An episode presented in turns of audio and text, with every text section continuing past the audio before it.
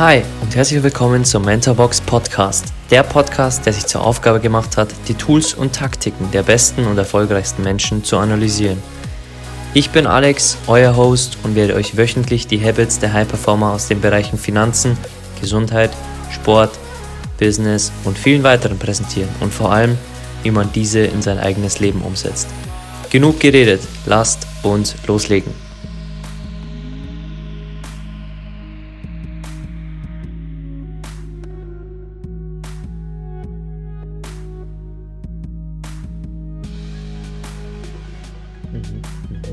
Okay. Lass uns so kurz mal, ähm, also ich denke, jedem hier im Podcast und jeder, der zuhört oder jeder, der sich mit dem Thema Ernährung beschäftigt, wird irgendwann feststellen, dass äh, Fleisch und äh, andere Dinge nicht nur einem selbst schaden meistens, sondern auch den Tieren und dem Planeten. Deswegen lass uns mal auf ein anderes Thema gehen, das viele so nicht auf dem Schirm haben. Ähm, Thema Milch oder Systemmilch. Ähm, viele denken ja, dass sie den Tieren dort nichts Schlechtes machen und dass wenn sie Milch konsumieren, dass äh, nichts mit dem Tier passiert. Und wenn jemand äh, es in kurzen Sätzen äh, wirklich gut erklären kann, was mit Milch äh, passiert, äh, dann du. Erklär den Leuten mal, wie das System Milch funktioniert und ähm, warum auch ein Tier leiden muss, wenn man einfache Kuhmilch konsumiert oder einen einfachen Joghurt konsumiert. Ja, also ich glaube, noch besser wie könnte das ein Milchbauer erklären, aber ich denke, kriegt das auch alles gut hin. Generell ähm, gehöre ich nicht zu den Ernährungswissenschaftlern aus dem veganen Dunstkreis sozusagen, die äh, sämtliche tierische Produkte aus gesundheitlichen Gründen verteufeln. Die wissenschaftliche Datenlage gibt es nicht her, ähm, sondern bin da deutlich differenzierter, in welcher Menge, in welcher Qualität, im Rahmen von welchen Ernährungsmustern man tierische Produkte konsumiert. Mhm. Die Datenlage zeigt sehr deutlich, dass die westlichen, gängigen, meistens nicht wahnsinnig qualitativ hochwertig produzierten tierischen Produkte in größerer Menge gesundheitlich abträglich sind, vor allem im Rahmen einer westlichen mischköstlichen Ernährung, die ja auch nicht nur voller verarbeiteter Fleischprodukte, sondern auch voller Weißmehl und Zucker und Softdrink steckt. Ähm, die, so Gebiete wie die Blue Zones, die so um 1950 von National Geographic und, und den Büttner und Kollegen, wobei das war später, ähm, auf jeden Fall erforscht wurden sie schon an den 50er, 60er, aber ich glaube, der Büttner und National Geographic kamen deutlich später. Auf jeden Fall, die in den letzten Jahrzehnten die Blue Zones erforscht haben, haben gezeigt, dass, also das sind so fünf Gebiete, wo Menschen überdurchschnittlich lange und auch überdurchschnittlich gesund leben. Okinawa, Japan, Loma Linda, Kalifornien, Nicoya, Costa Rica, Sardinen, Italien und Ikaria, Griechenland, falls ich es schon gesagt habe. Also diese fünf sind ethnisch ganz unterschiedliche Bevölkerungsgruppen, vom Lebensstil her ein bisschen unterschiedlich, von den Ernährungsmustern unterschiedlich. Äh, die veganen Adventisten ernähren sich vegan, gibt auch Vegetarier. Ähm, in Sardinien und in Ikaria wird aber relativ viel Milchprodukt äh, gegessen. In äh, Okinawa wird ein bisschen Fisch gegessen, aber trotzdem sehr pflanzenbetont. Also das sind sehr unterschiedliche Ernährungsweisen. Manche haben nur 10% Fett, manche haben 30% Fett, also sehr unterschiedliche Muster. Und anhand solcher Daten können wir schon einmal erahnen, dass es nicht nur die eine einzige Ernährungsstrategie gibt, die dem menschlichen Körper zuträglich sein kann und dass man vor allem beim, bei der Kategorie der tierischen Produkte deutlich mehr differenzieren muss, wo kommt das her und welche Qualität hat es. Aber du hast schon recht, die gängige westliche Mischkost und der Anteil an, an meistens eben minderwertigen tierischen Produkten ist ohne Frage nicht das, was man konsumieren sollte. Aber mhm. zurück zu deiner eigentlichen Frage. Ich habe, wie gesagt, ich bin 2013 vegan geworden und habe bis kurz davor ähm, niemals mir Gedanken darüber gemacht, warum vielleicht meine Milchprodukte ein Problem sein können. Ich dachte, hey, ich bin Vegetarier, das war die Zeit davor, mhm. und ich mache eigentlich eh schon alles, was man machen muss, um Tierleib zu vermeiden. Äh, weil ich dachte, so Kühe, die müssen ja eh gemolken werden, die geben eh Milch und Eier werden von Hühnern eh gelegt, die brauchen die nicht. Mhm. Und das Gegenteil ist der Fall, wenn man sich ein bisschen damit beschäftigt mir ist es auch wie Schuppen von den Augen gefallen. Ich habe nie darüber nachgedacht, dass Säugetiere natürlich geschwängert werden müssen und ein Kind austragen müssen, damit die Milch geben, weil das ist der eigentliche Zweck auch von einer Kuh. Die gibt nur dann Milch, wenn sie ein Kalb hat und diese Milch ist natürlich für das Kalb gedacht. Das heißt, damit wir diese Milch zu uns nehmen können, muss das Kalb entfernt werden. Das heißt, man ist einmal auf jeden Fall für den Tod des Kalbes mitverantwortlich, wenn man Milchprodukte trinkt. Mhm. Jetzt gibt es natürlich den einen oder anderen Bauern auf der Alm, der seine Kühe mit den Kälbern aufwachsen lässt und nur einen Teil der Milch wegnimmt. Das wäre dann ein anderes System, aber die allermeisten, vor allem im großen Maßstab agierenden Konzerne, da ist das Kalb Kalbfleisch. Mhm. ähm, das heißt, da ist man auf jeden Fall mitbeteiligt. Da muss man sich die Frage stellen, ob man das möchte und vor allem, ob man das vor sich selbst und dem Kalb verantworten kann.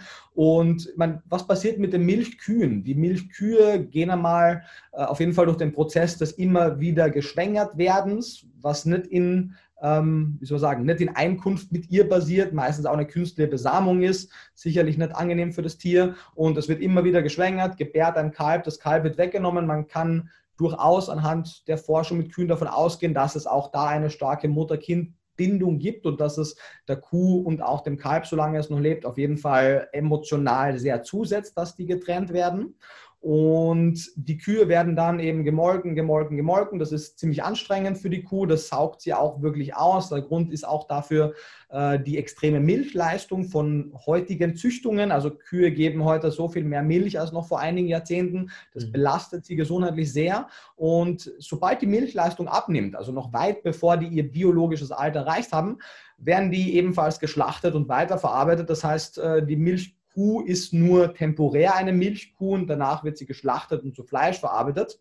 Das heißt, damit muss man dann auch zurechtkommen, wenn man der Meinung ist, dass man Milchprodukte essen möchte. Und manche Milchprodukte, wie zum Beispiel Parmesan, enthalten ja Lab, ist ebenfalls ein Enzym, was aus dem, ich denke, es kommt aus dem Kälbermagen.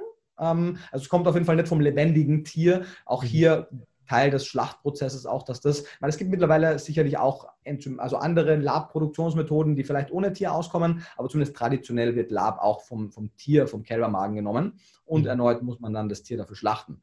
Ähm, das heißt, ich weiß gar nicht, ob eine Milchkuh nicht sogar das qualvollere Leben hat als ein, als ein Tier, was nur für die Fleischproduktion herangezogen wird, weil dann ist das Leben zwar kurz und, und nicht wahnsinnig schön, aber es ist zumindest kurz und nicht lang und qualvoll. Ja ja, das ist so die, der Punkt dahinter. Mhm. Lass uns so äh, kurz mal über ein anderes Paradoxon reden, das ja in äh, unserer Gesellschaft äh, noch gang und gäbe ist, denn wir streicheln Hunde und Katzen, aber essen Kühe und Schweine.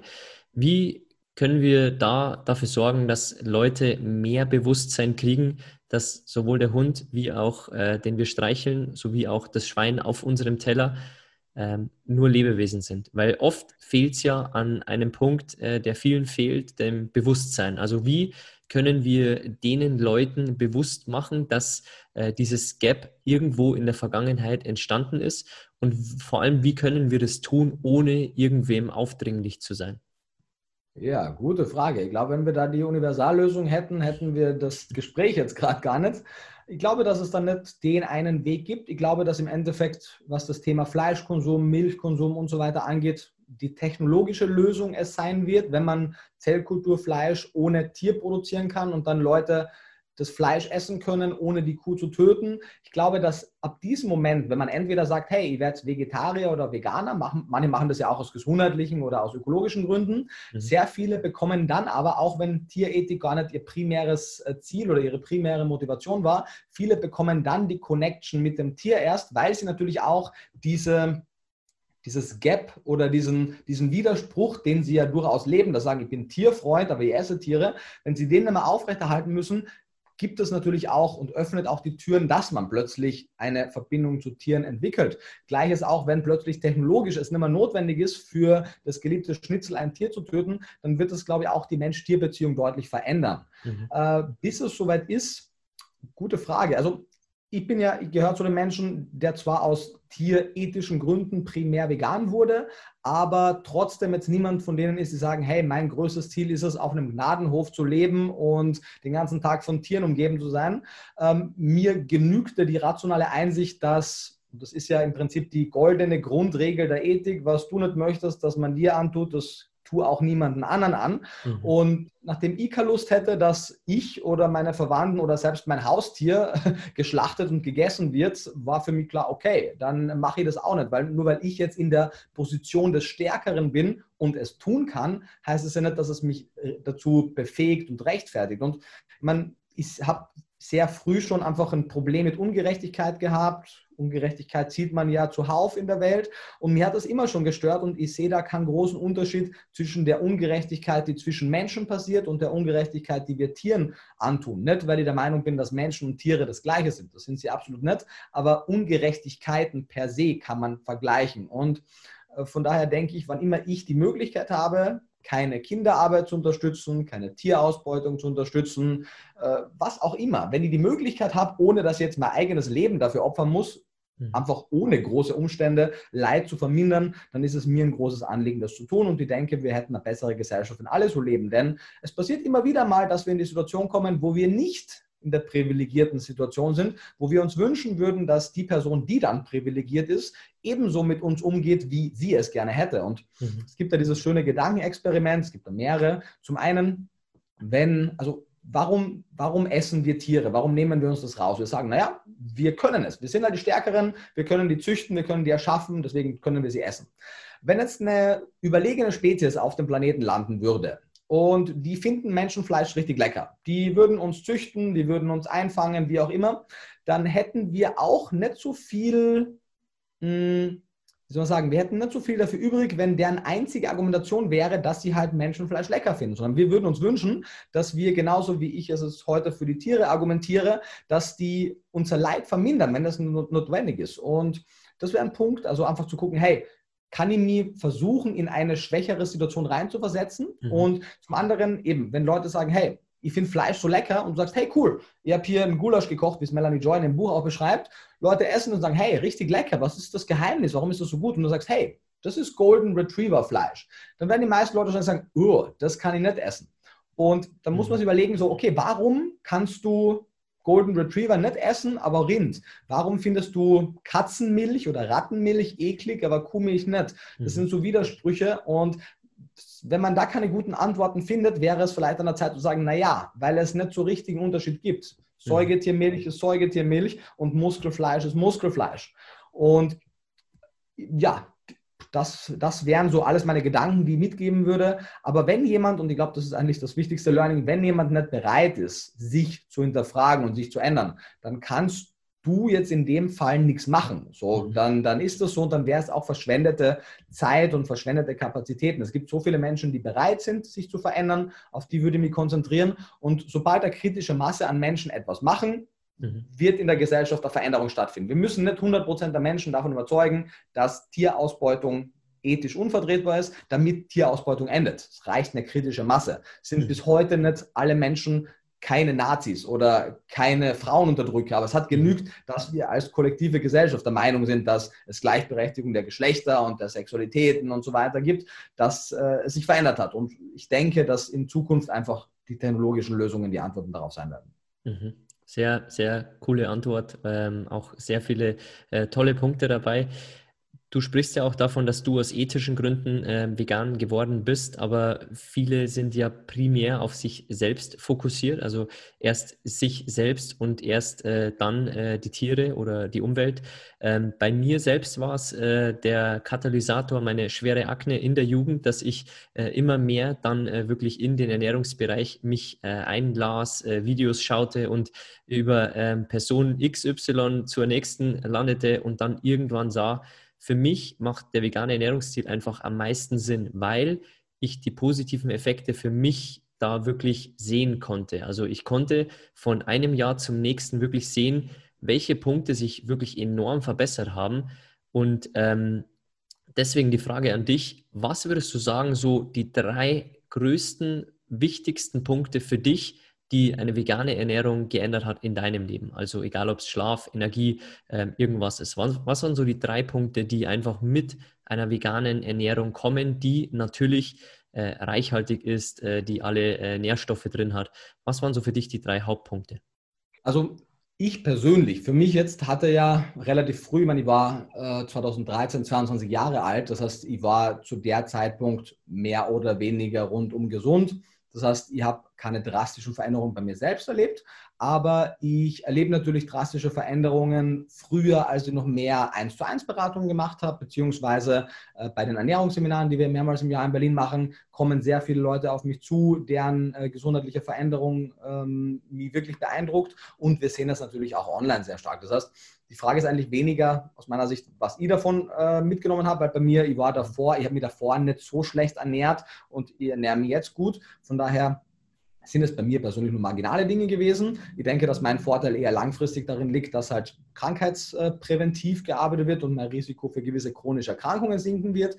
Das sehen wir auch in der Datenlage. Vegan lebende Menschen generell. Jede, jede Gruppe von Vegetariern, Pesketariern, Flexitarier, ähm, Ovolacto-Vegetarier und Veganer haben zum Beispiel in der Adventist Health Study ein deutlich geringeres Diabetesrisiko. Die vegane Gruppe weniger als die Hälfte im Vergleich zur mischköstlichen Gruppe. Wir sehen im Schnitt Studien sind dann nicht alle eindeutig, aber zumindest ein großer Teil der Studien zeigt auch ein geringeres Risiko für Herz-Kreislauf-Erkrankungen. Wir haben auch in der Adventist Health Study ein geringeres Risiko für gewisse Schilddrüsenerkrankungen. Ähm, wir haben ein geringeres Risiko für Übergewicht und Adipositas, für Hypertonie, also für Bluthochdruck, äh, für Hypercholesterinämie, für einen zu hohen Cholesterinspiegel. Das sind so die Punkte, die wir aus den Daten ziemlich klar sehen. Und von den Einzelgeschichten, du hast Akne angesprochen, Dutzende, also Dutzende, Hunderte äh, Fälle von Menschen, die, es ist sehr oft die Milch, wenn die rausgenommen wird, das ist weniger das Fleisch als die Milch, die mhm. bei vielen Menschen Akne verursacht. Das heißt, ganz, ganz viele Leute berichten, dass ihre Haut besser wird. Ähm, Gewichtsreduktionen, das zeigen auch randomisierte Studien, dass eine Gewichtsreduktion sehr effizient durch eine vegane Ernährung stattfinden kann. Ähm, Diabetes, äh, also man kann, das ist das Ding, man kann Krankheiten wie Diabetes und weitere chronische Erkrankungen mit einer Vielzahl von Ernährungsstrategien präventiv vorbeugen, stoppen und zum Teil reversieren. Vegane Ernährung ist dann nicht das Einzige, aber es kann auch mit einer veganen Ernährung gemacht werden. Und zumindest zum heutigen Zeitpunkt sind die einzigen klaren Daten zur Krankheitsreversierung tatsächlich Plant-Based Diets, also zumindest pflanzenbasierte Ernährungsstile, die zu überwiegenden Teilen aus Pflanzen bestehen. Mhm. Und solange es eben keine Daten in andere Richtungen gibt, wäre das die vorgeschlagene Ernährungsweise und das zeigen auch alle Fachgesellschaften. Jede Fachgesellschaft empfiehlt, oder fast jede Fachgesellschaft rund um den Globus empfiehlt eine pflanzenbetonte Ernährungsweise mit 75 Prozent plus an Kalorien aus Pflanzen. Und das sind so die Punkte. Also Prävention chronischer Erkrankungen, ist ein wichtiges Thema. Ähm, Reduktion von Risikomarkern in Bezug auf Cholesterin, gerade also es mag gewisse genetische Dispositionen geben, wo Menschen wirklich medikamentös eingestellt werden müssen, aber das sollte niemals der erste Schritt sein. Wir sehen das in Studie nach Studie nach Studie. Ich sehe es in meiner Arbeit wöchentlich, dass Leute ihren Cholesterinspiegel, sowohl gesamt als auch den LDL-Cholesterinspiegel, alleine durch Ernährungsumstellungen drastisch reduzieren können. Da geht es nicht nur darum, dass sie das Cholesterin aus ihrer Nahrung streichen, sondern vor allem die Fettsäurezufuhr verändern, weniger langkettige gesättigte, mehr einfach und mehrfach ungesättigte. Das verändert die Eigensynthese an Cholesterin in der Leber. Mhm. Wir sehen äh, Blutdruckreduktionen auf Dauer, ähm, auch relativ schnell und prägnant ausgeprägt. Und wir sehen Verbesserungen des HbA1c, des Langzeitzuckerwertes. Das sind so Dinge, die, die man regelmäßig beobachtet. Und all diese Dinge sollten als erste Intervention genommen werden und erst dann kann man überlegen, einem Diabetiker Metformin zu geben, also Typ 2 Diabetiker, oder eben einem äh, Hypertoniker blutdrucksenkende Medikamente oder Statine für die Cholesterinsenkung. Das sollte immer erst nachgelagerter zweiter Schritt sein. Mhm, mhm. Wenn, äh, wenn du die Krankheiten jetzt gerade ansprichst, nehmen wir mal an, äh, natürlich jetzt, äh, wir wollen nicht darauf hoffen, ähm, wenn du jetzt heute krank werden würdest, egal was es wäre, was wären so deine ersten Schritte, die du machen würdest? Würdest du fasten? Würdest du eine gewisse Klinik ansprechen? Oder würdest du einfach jetzt mal einen Monat pflanzenbasiert essen? Also natürlich, wir wissen jetzt nicht, um welche Krankheit es sich handelt, ja. aber was wären so deine ersten Schritte da in der Hinsicht?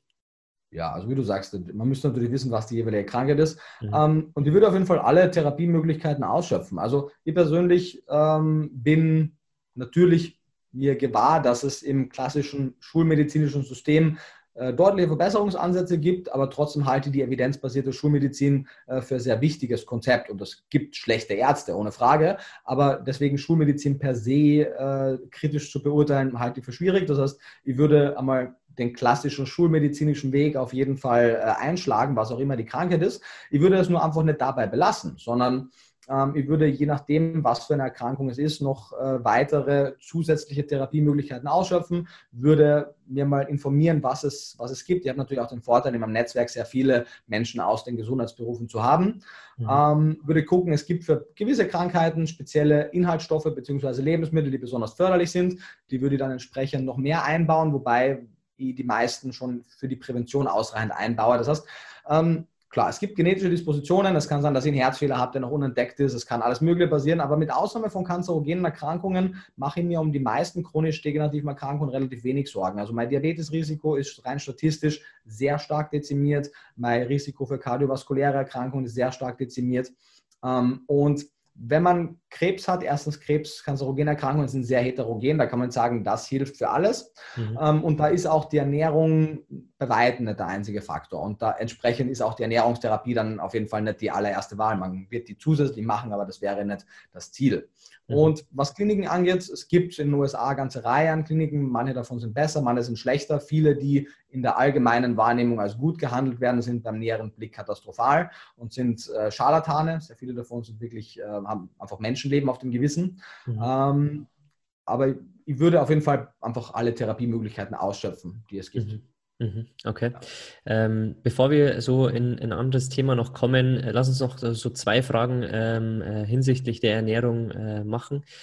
Wenn du jetzt selbst Kinder hättest, ähm, aber noch kein Wissen hättest zu einer veganen Ernährung, ähm, was würdest du jetzt deiner Frau, äh, Freundin empfehlen, äh, was sie jetzt machen sollte, wenn sie jetzt die nächsten ähm, ein, zwei Jahre wirklich äh, ja, äh, um die Ernährung des Kindes geht nach der Muttermilch?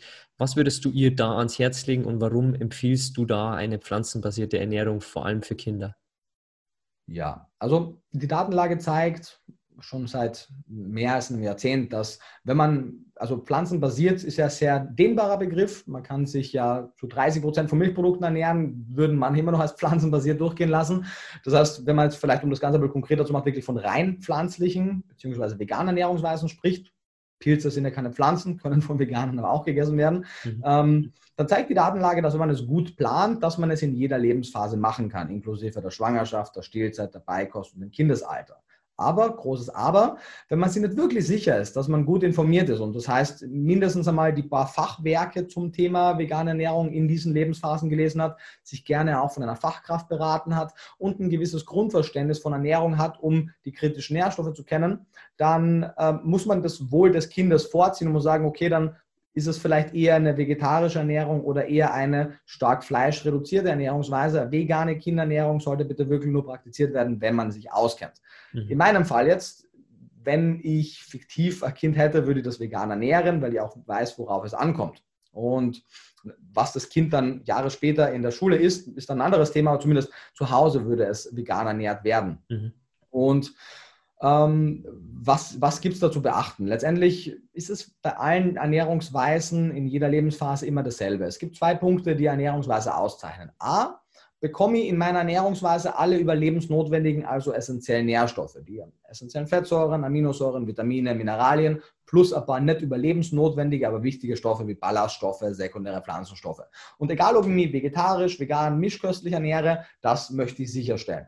Auf der anderen Seite möchte ich sicherstellen, dass jene Stoffe, die im Übermaß gesundheitlich abträglich sind, also zu viel von gewissen Mineralstoffen, zu viel von gewissen Vitaminen und natürlich auch zu viel von gewissen Stoffen wie Kalorien generell, überkalorische Ernährung, zu viel Salz, also Natriumchlorid, zu viel von den falschen Fettsäuren etc., das möchte man minimieren. Und wenn man das beides sicherstellt, dann ist man schon auf dem richtigen Weg zu einer bedarfsdeckenden Ernährung. Nun haben Kinder, die äh, in der Entwicklung sind, natürlich ein bisschen einen anderen Nährstoffbedarf, was das Verhältnis angeht. Es gibt paar Stoffe, die da halt besonders kritisch sind. Langkettige Omega-3-Fettsäuren, die man über Algenöl dann zuführen würde. Wichtiger mhm. Punkt. Mhm. Ähm, Cholin, Vitamin B4, ein Stoff, über den kaum gesprochen wird, weil er auch zu wenig erforscht ist. Die DGE zum Beispiel hat da noch immer keine Zufuhrempfehlungen.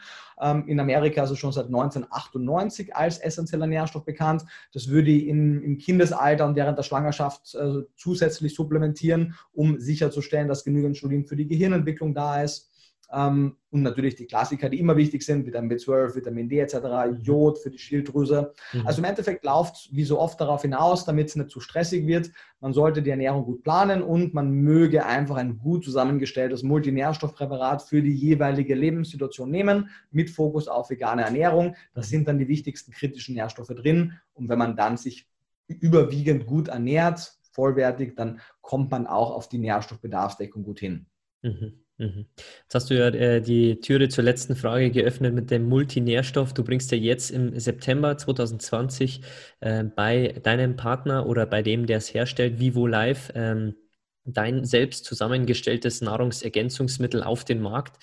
Kannst du uns da ein paar Infos an die Hand geben? Also für wen ist das gedacht? Ähm, es, glaube ich, hat 120 Kapseln drin, habe ich äh, auf der Homepage zumindest herausgefunden. Und ähm, wer ist so die Zielgruppe und was wird es am Ende des Tages kosten?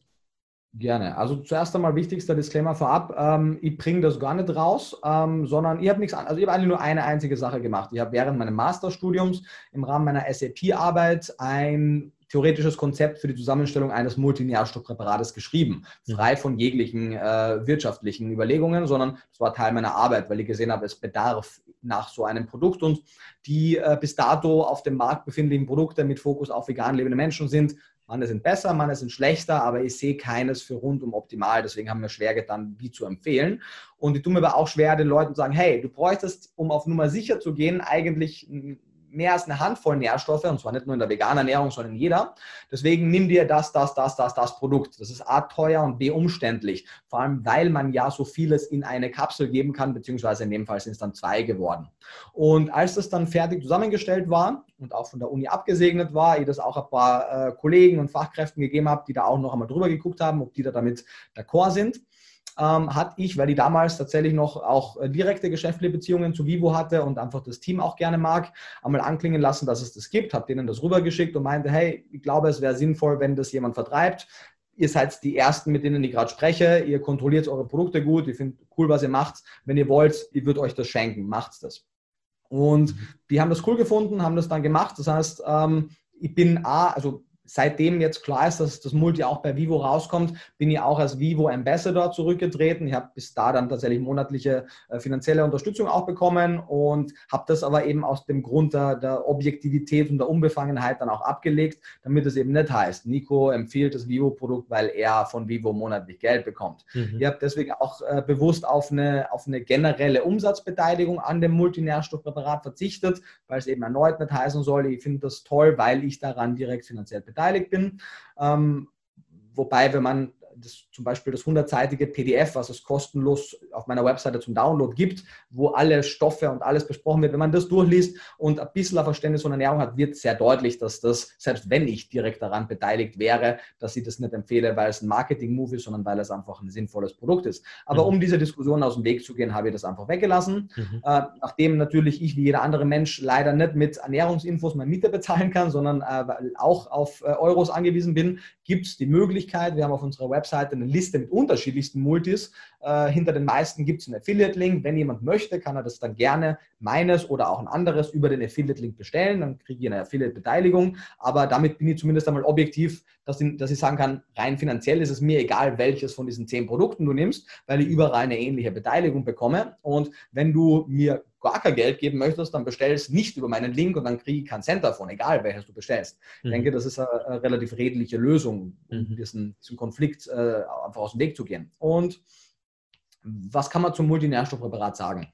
Letztendlich ging es mir darum, ein Stück weit vereinfacht gesagt, ein rundum sorglos Paket zu kreieren. Das heißt, zu sagen, wenn du dich kalorienbedarfsdeckend ernährst, die Grundsätze einer bedarfsdeckende Ernährung verfolgst und dieses Multinährstoffpräparat nimmst, dann bekommst du eigentlich sämtliche potenziell kritische Mikronährstoffe und damit alle Nährstoffe, weil die anderen hast du über die Ernährung, alle Mikronährstoffe in ausreichender Menge. Ob Menschen noch zusätzlich Omega-3-Fettsäuren in, in der veganen Ernährung brauchen über Mikroalgenöl, kommt auf die Person drauf an, kommt auf die Ernährung. Das heißt, diesen semi-essentiellen Makronährstoff der langkettigen Omega-3-Fettsäuren werden einige Menschen vielleicht auch noch brauchen. Das ist aber die einzige Ausnahme an Supplements, die man sonst noch nehmen würde. Und mhm. mit diesen zwei Kapseln, man empfiehlt oder wir empfehlen ähm, anhand vor allem fürs B12 für die Aufnahme, die zwei Kapseln nicht gleichzeitig zu nehmen, sondern zu zwei verschiedenen Mahlzeiten, Frühstück, Mittagessen, Mittagessen, Abendessen oder so. Und da sind jetzt bis über zehn Nährstoffe drin, die ganzen kritischen Vitamine, die kritischen äh, Mineralstoffe, also die Spuren- und Mengenelemente. Und deine Fragen, genau, sind also zwei Monatsfahrrad, äh, 120 Kapseln, das sind 60 Tage. Ähm, die kosten, wenn man es runterbricht, äh, 42 Cent pro Tag. Das heißt, man hat mit 42 Cent pro Tag sämtliche potenziell kritischen Mikros äh, abgedeckt. Mhm. Das kostet dann, wenn man die 42 Cent auf 60 Tage rechnet, 24, 95, 99 oder sowas in der Art. Ähm, und die Verpackung ist kompostierbar. Mit jeder Bestellung wird ein Baum gepflanzt. Das sind so die, die Specials, die Vivo halt macht. Mhm. Äh, was mich noch persönlich sehr interessiert hat, was wichtig war, was sich auch jetzt noch zeigt, äh, Vivo kontrolliert seine Produkte sehr stark. Grundsätzlich ist der Hersteller von Nahrungsergänzungsmitteln nicht verpflichtet, wirklich viel zu kontrollieren. Äh, die meisten kriegen dann Schreiben vom, vom Hersteller der jeweiligen Nährstoffe, der sagt, guck, hier steht drauf, dass es unbelastet ist und dann passt das. Äh, Vivo geht dann noch ein Stück weiter. Die kontrollieren alles auf Schwermetalle, die kontrollieren alles, ob wirklich die Dosis auch drin ist, wie es versprochen wurde vom mhm. jeweiligen Produzenten. Und da kam zum Beispiel äh, letztes Jahr schon bei der MP12 raus, dass obwohl der Hersteller garantiert hat, also der Produzent von B12, dass es frei von Schadstoffen ist, dass dann über die Verpackung plötzlich, weil da irgendein Metallteil drin war, Aluminium in das Produkt gekommen ist. Natürlich wurde es dann nicht auf den Markt gebracht, sondern wurde noch davor bereinigt. Mhm. Bei anderen Firmen wäre dann vermutlich dieses Produkt so auf den Markt gekommen. Und auch bei uns jetzt beim, beim Multi ist es so, dass es sich mittlerweile schon um viele Monate verzögert. A, natürlich Corona und B, weil äh, A, es einmal darum ging, die verschiedenen Nährstoffe so zu sourcen, wie ich es halt wirklich haben wollte, die Verbindung in der Konzentration und so weiter. Das dauert ein Stück und ähm, als dann das alles schon fertig war und sie das Produkt kontrolliert haben, sind sie draufgekommen, dass es relativ schwierig ist, bei dieser Nährstoffzusammensetzung auf der Menge an Produktionen, weil die haben jetzt was sind 40.000 äh, Stück oder so produziert für die erste äh, Ladung, mhm. dass es da relativ schwierig war, die Jodmenge so einzustellen, dass es in jeder Kapsel ident ist, weil auf diesen, auf diesen vielen Dutzenden Kilogramm Produkt sind nur ein paar Gramm Jod drin und die mhm. konnte man noch nicht homogen verteilen. Deswegen musste man jetzt ein bisschen um die Ecke denken, um Möglichkeiten zu finden, um über eine Anreicherung dann das Jod reinzukriegen. Das dauert noch ein bisschen und sobald das in den nächsten Wochen geklärt ist und auch der Labortest bestätigt ist, dass es passt, dann wird es rauskommen. Also sprich, ich hoffe auf Ende September. Ich glaube, Mitte Oktober ist realistisch. Ich hoffe, dass es nicht viel später kommt. Mhm. Bist du dann auch jemand, der äh, das zu dir nimmt oder sagst du, dass durch eine wirklich ausreichend geplante vegane Ernährung äh, sowas nicht gebraucht wird? Ja, also in der Theorie kann man mit einer gut geplanten veganen Ernährung alles decken. Das Problem ist nur, dass es in Deutschland zumindest im Moment bei der Theorie bleibt, weil mhm. äh, man könnte natürlich, wenn die Hersteller Interesse hätten, könnten sie zum Beispiel die Sojajoghurt so fermentieren mit den richtigen Bakterienkulturen, dass da super viel B12 entsteht durch die Propionibakterien oder den Lactobacillus reuteri. Macht aber keiner. In Ländern wie Amerika sind Pflanzenmehlsorten nicht nur mit Kalzium, sondern auch mit B12, mit Vitamin D, mit B2 und so weiter angereichert. Bei uns ist das nur mit ein, zwei Sorten der Fall. Das heißt, bei uns deckt man viel kritischer die kritischen Nährstoffe, also viel schlechter die kritischen Nährstoffe. Unsere Böden haben eine andere Mineralisierung. Lebensmittelproduzenten generell äh, verarbeiten nicht unbedingt nährstoffoptimiert. Das heißt, in der Theorie auf jeden Fall. Tierische Produkte haben kein Monopol auf irgendeinen Nährstoff, aber mhm so wie es nun einmal jetzt ist, werden wir uns deutlich einfacher tun, wenn wir einfach ein Multi nehmen. Und auch ich äh, profitiere gerne von dem Komfort und habe das Produkt so zusammengestellt, dass ich es auch nehmen würde. De mhm. facto nehme ich es auch, äh, sobald es draußen ist, beziehungsweise ich habe tatsächlich schon ein paar Batches, also ich nehme es auch jetzt schon. Mhm. Ähm, aber spätestens, wenn es dann offiziell erhältlich ist, werde ich es weiterhin auch nehmen. Mhm und weiß damit, dass insgesamt meine Ernährung einfach rundum bedarfsdeckend ist. Ich nehme auch noch Omega-3 dazu, das war es dann aber, beziehungsweise das war es in den Grundsatz. Ich mache Krafttraining ein bisschen, ich habe noch ein paar Aminosäuren, ein Kreatin, mhm. aber im, im, Grunde wären das eigentlich die wichtigsten zwei, die ich nur nehmen müsste. Und ähm, du hattest vorhin noch etwas gefragt ähm, bezüglich dem Präparat, was ich noch sagen wollte. Wer die Zielgruppe dafür ist dann ah, ja, genau, jeder, was du genau. im Nebensatz erwähnt hast.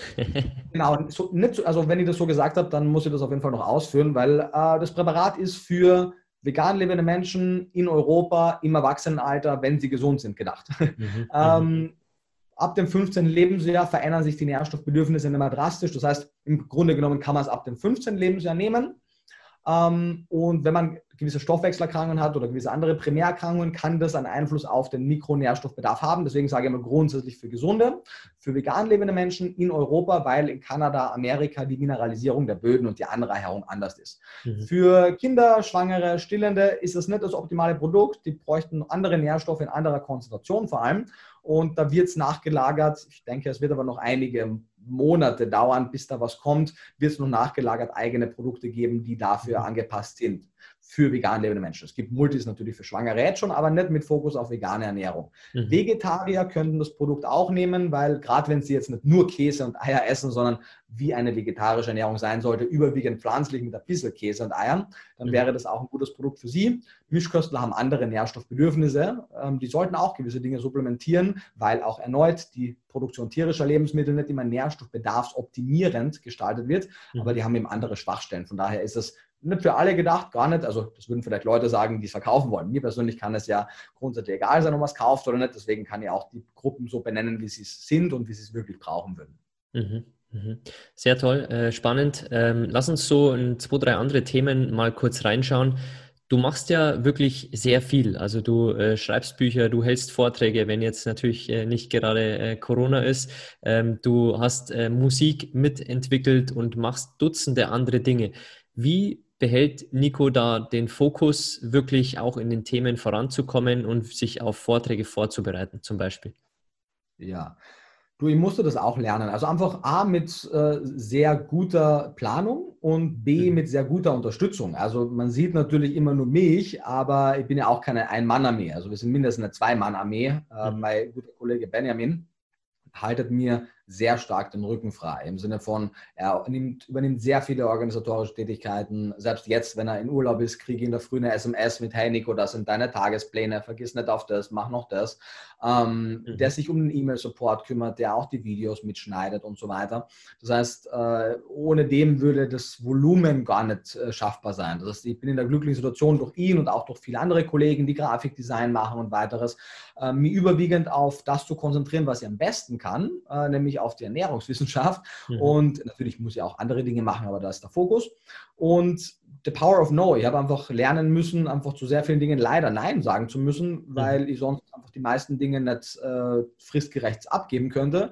Gerade eben, wie du ja gesagt hast, durch die Doppelbelastung des Studiums und Bücher schreiben und auf Tour gehen und YouTube machen und dieses und jenes und so weiter, ähm, muss ich einfach meine Prioritäten sehr deutlich setzen, stecken, äh, viele Dinge, die nicht so äh, wichtig sind, nicht machen, ähm, freundliche Neins üben und mhm. ausgeben. Mhm und natürlich auch jetzt einmal auf absehbare Zeit einfach mein Privatleben sehr stark zurückstellen. Mhm. Äh, was für mich leichter ist als für alle Leute um mich herum natürlich, die entsprechend sozial interagieren möchten. Ähm, mhm. Ist auch kein Zustand für immer, aber im Moment ist meine Priorität einfach sehr stark auf der Arbeit. Und ich glaube, dass ich nur deswegen auch so erfolgreich sein kann, wie ich bin, wie sehr man das jetzt auch immer beurteilen möchte, aber mhm. äh, weil ich einfach sehr viel andere Dinge äh, dafür opfere.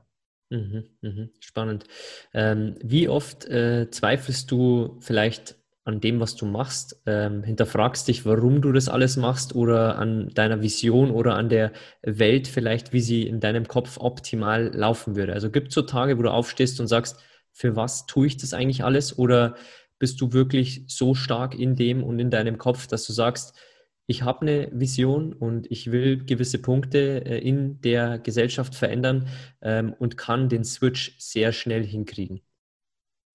Ähm, also ich hinterfrage, was ich mache, permanent, weil auch wenn ich sehr klare Forschungen habe, in welche Richtung ich gehen möchte, welche Projekte ich umsetzen möchte und wie aus meiner Sicht nach meinem heutigen Status quo des Wissens eine bessere Ernährung in erster Linie, weil ich bin in erster Linie Ernährungswissenschaftler und sonst gar nichts, mhm. aber trotzdem natürlich auch daran angrenzende Themen in Bezug auf die Umwelt, habe mittlerweile auch ein bisschen Verständnis von unserem System generell, vom Steuersystem, vom Wirtschaftssystem, habe da natürlich Vorstellungen, aber bin eben, und ich glaube, das ist wichtig in jedem Aspekt, immer dabei, die zu hinterfragen, aber nicht, weil ich per se an mir oder meiner Kompetenz zweifle, sondern weil ich der Meinung bin, dass wir uns permanent immer hinterfragen sollten und immer offen sein sollten für Kursänderungen. Also mhm. ich habe ja sehr lang gewartet, bis ich mit meinen Inhalten an die Öffentlichkeit gehe, sodass es eben nicht passieren wird, aller Wahrscheinlichkeit nach, dass ich meinen Kurs äh, komplett ändere, dass ich heute das sage und plötzlich morgen in die Richtung gehe,